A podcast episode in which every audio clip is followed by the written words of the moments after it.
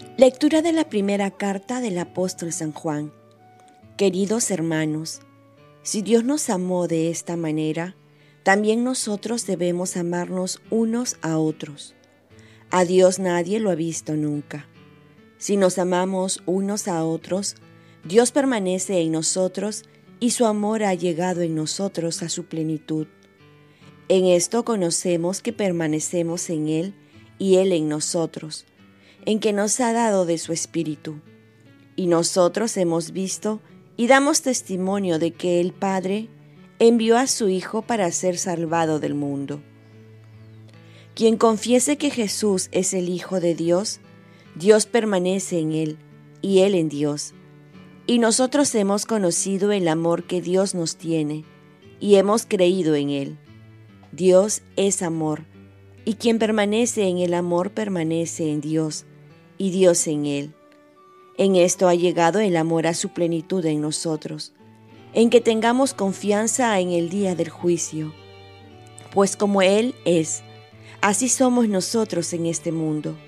No hay temor en el amor, sino que el amor perfecto expulsa el temor, porque el temor supone el castigo. Quien teme no ha llegado a la plenitud de su amor.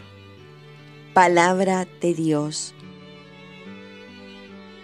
Salmo responsorial. Se postrarán ante ti, Señor, todos los pueblos de la tierra. Dios mío, confía tu juicio al Rey, tu justicia al Hijo de Reyes, para que rija a tu pueblo con justicia, a tus humildes con rectitud. Se postrarán ante ti, Señor, todos los pueblos de la tierra que los reyes de Tarsis y de las islas le paguen tributo, que los reyes de Sabá y de Arabia le ofrezcan sus dones, que se postren ante él todos los reyes y que todos los pueblos le sirvan. Se postrarán ante ti, Señor, todos los pueblos de la tierra. Él librará al pobre que clamaba, al afligido que no tenía protector él se apiadará del pobre y del indigente, y salvará la vida de los pobres. Se postrarán ante ti, Señor, todos los pueblos de la tierra. Lectura del Santo Evangelio según San Marcos. En aquel tiempo, después de la multiplicación de los panes, Jesús enseguida obligó a sus discípulos a que subieran a la barca y se le adelantaran hacia la orilla de Bethsaida, mientras él despedía a la gente. Y después de despedirse de ellos, se retiró al monte a orar. Llegada la noche, la barca estaba en medio del mar y Jesús solo en tierra. Viendo que remaban con dificultad porque tenían viento en contra, a eso de la madrugada fue hacia ellos caminando sobre el mar e hizo como si pasara de largo. Ellos, viéndolo caminar sobre el mar, pensaron que era un fantasma y dieron un grito, porque todos al verlo se habían asustado. Pero él les habló enseguida y les dijo, Ánimo, soy yo, no tengan miedo. Entró en la barca con ellos y el viento se calmó. Ellos estaban llenos de estupor, pues no habían comprendido el milagro de los panes, porque tenían la mente embotada. Palabra del Señor. Paz y bien. Para no temer, basta reconocer la presencia de Jesús. El contexto de esta lectura es que después de la multiplicación de los panes, la gente quería proclamar rey a Jesús. Le había resuelto el problema del hambre y tenía todo el perfil de un buen rey. Y ante la fama, las aclamaciones, reconocimientos, halagos, lo primero que hace Jesús es proteger a sus discípulos de las garras de la vanidad, del espejismo de la fama, y los manda a que subieran a la barca y se retiren. Sabe muy bien el daño que hace los halagos cuando uno no tiene el corazón humilde, cuando uno no tiene el corazón lleno de, de Jesús, lleno de amor. Por eso decía que tenían la mente embotada.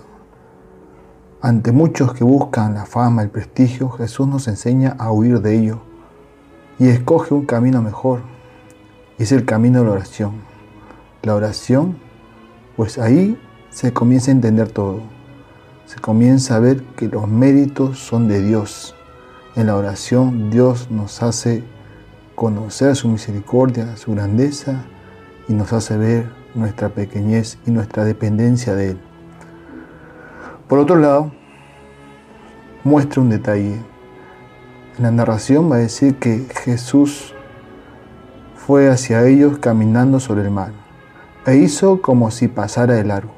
¿Cuántas veces en la oración podemos pensar que Jesús está ausente, que no nos escucha, que pasa de largo, que pareciera que no le interesarían nuestros problemas? Esto significa dialogar con el demonio, que nos hace creer que Jesús no está, que está ausente, que no nos hace caso. Y muchas veces le hacemos caso al demonio y dejamos de perseverar en la oración. Jesús hace un milagro mayor que el de caminar sobre las aguas. Es el de quitarles el miedo a los discípulos que estaban asustados y aterrados. Y les dice, ánimo, soy yo, no tengan miedo.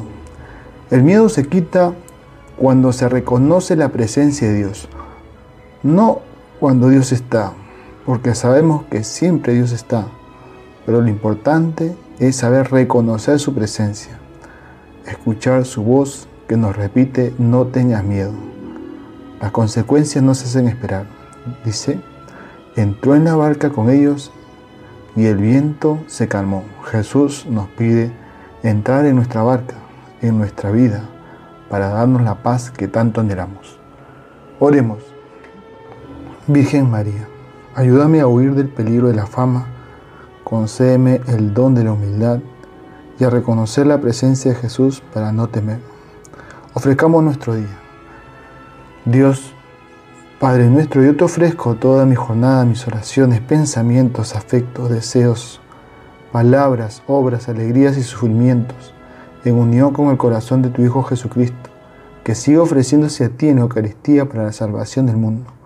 Que el Espíritu Santo que guió a Jesús sea mi guía y mi fuerza este día, para ser testigo de tu amor.